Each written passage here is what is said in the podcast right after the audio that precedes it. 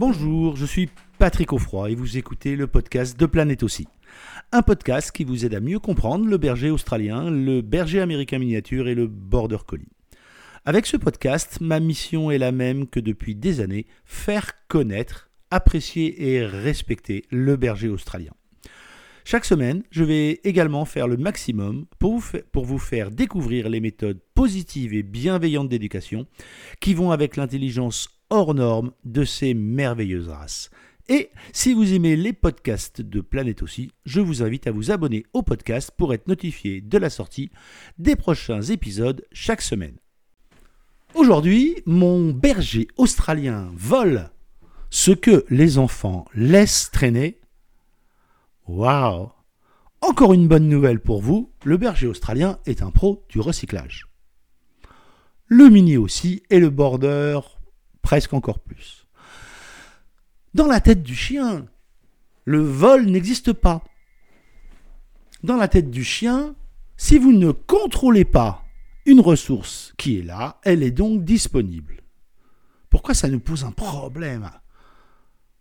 Ça nous pose un problème parce que, évidemment, ce qu'il est en train de voler ou ce qu'il a volé a une importance pour nous. Mais cette importance, nous ne l'avons pas montrée au chien.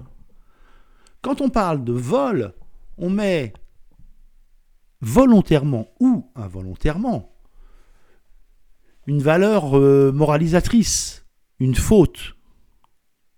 Le chien n'a pas conscience d'une quelconque culpabilité à ce moment-là la plupart du temps, quand les gens disent Ah oui, mais il sait qu'il a mal fait, c'est surtout parce que vous arrivez avec euh, les épaules en avant, avec votre grosse voix et très tendue, qu'il se dit Waouh, par rapport à d'habitude où tu es relativement cool, euh, là je vois bien qu'il y a un problème. En fait, il ne sait absolument pas qu'il est coupable.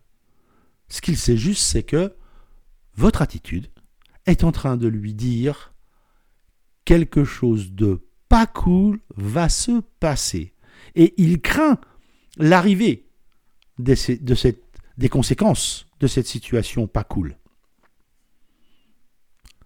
Mais à aucun moment, il n'a conscience du vol. Si ce bien qu'il a volé avait autant d'importance pour vous, eh bien, il fallait le contrôler. Les jouets, les chaussures, les télécommandes, les téléphones. Tout ce qui est d'une taille assez réduite et qui peut être déplacé est une formidable opportunité de découverte pour votre mini aussi ou votre berger australien. Les chiots particulièrement sont comme les enfants humains, ils apprennent en goûtant ils vont toucher. Vous le savez bien, les enfants humains mettent tout ce qu'ils trouvent à la bouche. Eh ben, j'ai une bonne nouvelle pour vous, ou une mauvaise, ça dépend. Les bébés bergers australiens et les bébés border et les bébés mini aussi font exactement la même chose. Ils aiment goûter, ils aiment tester, ils veulent savoir. Quel goût a ce truc formidable que tu touches tout le temps, euh, avec lequel euh, tu appuies sur le truc et ça change les chaînes de la télé? Vu le nombre de fois que tu t'en sers, ça doit être drôlement bien. Ça crée un intérêt. Comment faire pour que le chien ne vole pas sur la table? Vous allez me dire, Patrick, si le seul conseil que tu me donnes, c'est de ranger, j'avais pas besoin de toi pour ça. Et la réponse est oui. Oui, bien sûr, d'abord il faut ranger. D'abord, il faut ranger parce que s'il y a trop de choses à la vue du chien, à un moment, il va tenter. C'est un peu comme si vous m'installez euh, dans un restaurant avec euh, des côtes de bœuf euh, sauce roquefort, du vrai, hein, et que vous me dites non, non, mais Patrick, t'as pas le droit de toucher. Ou vous m'installez dans un endroit où il va y avoir plein de chocolat autour de moi, des tonnes et des tonnes de chocolatine, un bon café chaud, et pourtant je n'ai pas le droit d'y toucher. À un moment, vous créez la situation pour que le chien craque. Je vais vous raconter une histoire formidable. Comme vous le savez peut-être, pendant des années, mon épouse et moi avons eu un élevage de bergers australiens et un jour un propriétaire nous appelle et nous dit oh, Je comprends pas ce qui s'est passé. Il a défoncé la bibliothèque. Ah Il l'avait jamais fait, il était vraiment super cool, super sympa, et on le laissait tout seul dans la maison et Vraiment, tout se passait bien sans arrêt. Et là, je ne sais pas pourquoi, il a pété toute la bibliothèque et en plus, il a fait tomber l'aquarium qui était au milieu. Alors, les gens qui ne connaissent pas le berger australien, les gens qui ne connaissent pas comment fonctionne un border collie ou un mini aussi, se diront Ah, le chien, il a pété un câble. Hein. En réalité, non. Non. Le chien est toujours logique. En dehors de quelques cas où? On a un vrai problème de tumeur cérébrale, un vrai problème neurologique, en dehors de ça, le comportement du chien est toujours logique. Mais le problème qui se pose, c'est que nous avons beaucoup de mal souvent à décrypter sa logique. Et là, on en parlait ce propriétaire. Le chien avait deux ans et demi, trois ans. Hein. C'est pas un jeune chien. C'est quoi l'histoire avec l'aquarium? Et là, il m'explique que quand le soir, il nourrit ses poissons, il prend la boîte de Daphné, là, pour les nourrir. Il lui fait sentir en lui disant Non, tu vois, c'est pas à manger pour toi il en donne un petit peu au poisson, il ferme le gobelet et il le range, devinez où? Dans la bibliothèque. En fait, involontairement, il a créé une situation de recherche.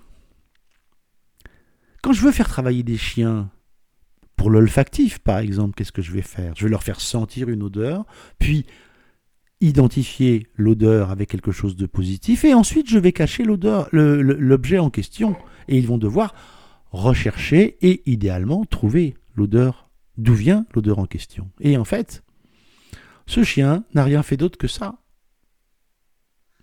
Un bon berger australien. Il a bien compris le jeu que lui proposait son propriétaire. Et donc, pour réussir le challenge qu'il lui proposait tous les soirs, à un moment, il a décidé de jouer et il a défoncer complètement la bibliothèque. Ce que je veux vous dire, c'est que vous pouvez cacher tous les trucs que vous voulez. Si vous mettez dans la tête du chien que ça a de l'importance lui, alors vous créez les situations de recherche et il va les chercher les choses qui sont soit faciles d'accès, soit difficiles d'accès. Heureusement, heureusement, il y a des situations où vous devez mettre en place un stop, un tu laisses, peu importe l'ordre que vous allez mettre en place, mais quelque chose qui soit de l'ordre du définitif. Le stop définitif, c'est quand vous interdisez, par exemple, au chien de s'approcher de la piscine. Vous interdisez au chien de rentrer dans le potager. Vous interdisez au chien de monter à l'étage. Vous interdisez au chien de s'intéresser à ce qu'il y a sur la table. Vous interdisez au chien d'entrer dans la cuisine ou de s'approcher du cellier. Vous devez aussi lui apprendre à ne pas se rapprocher de la partie du garage où il y a tous les produits nocifs, où malheureusement il pourrait euh, ingérer des produits qui ne seraient pas bons euh, voire même pour sa vie d'ailleurs. Ceci pour vous dire quoi? Ceci pour vous dire que si vous ne créez pas un apprentissage qui va induire un contrôle du chien sur un territoire précis, et ce territoire c'est, je le répète, le garage, la table, le potager, la piscine, on a là les grands points qui peuvent poser problème. Si vous ne créez pas en face un apprentissage, vous serez toujours dans la situation où le chien est tenté. Mais par contre, je vous rappelle la règle de base. Si le chien ne doit pas prendre sur la table, on ne doit jamais créer la situation on va lui donner quelque chose à partir de la table. Voilà, je vous remercie. À très vite. Merci d'avoir écouté ce podcast jusqu'au bout. J'espère que l'épisode vous a plu. Avant de vous quitter, je vous invite, euh, comme toujours, à vous abonner au podcast pour ne pas manquer les prochains épisodes et surtout, n'oubliez pas de laisser une note 5 étoiles et un commentaire sur Apple Podcast. Cela vous prend moins d'une minute et vous n'imaginez pas à quel point cela aide à faire connaître le podcast à plus de monde.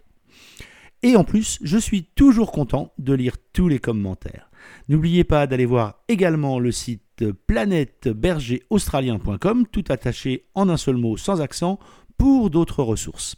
Amitié du Tarn et à très bientôt sur le podcast Planète aussi.